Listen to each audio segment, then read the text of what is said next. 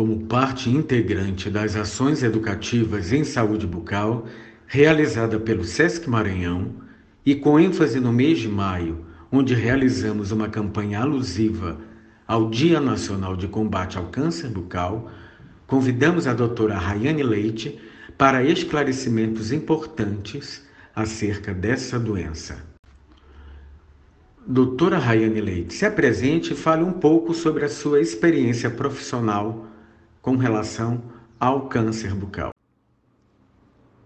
Olá, sou Rayane Leite Maranhão, cirurgiã bucomaxilofacial, habilitada em odontologia hospitalar e com experiência em oncologia. Doutora Rayane, como se manifesta o câncer de boca e como pode ser feito o diagnóstico? Existem diversas formas do câncer de boca se manifestar. Então, dentre elas, lesões que não cicatrizam e permanecem por mais de sete dias. Então, sempre que ocorrer isso, é, a pessoa deve procurar o seu cirurgião dentista, o seu cirurgião bucomaxilo ou um cirurgião de cabeça e pescoço para que essa lesão seja avaliada e o diagnóstico possa ser feito através da realização de uma biópsia. O câncer de boca tem cura?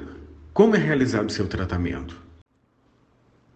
Sim, o câncer de boca tem cura e o tratamento vai depender do estágio né, em que tenha sido realizado o diagnóstico. Então, às vezes pode ser tratado apenas com cirurgia para ressecção do tumor. Às vezes é necessário associar a cirurgia com quimioterapia e radioterapia de cabeça e pescoço.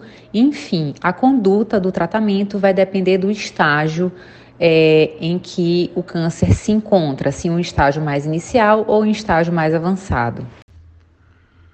Qual a importância do autoexame da boca e da visita regular ao cirurgião dentista? Tanto o autoexame quanto a visita regular ao dentista são fundamentais para que o câncer de boca possa ser descoberto em estágios iniciais. Então, quando é descoberto em estágios iniciais, maior chance de cura, né, o tratamento adequado seja realizado e tenha sucesso.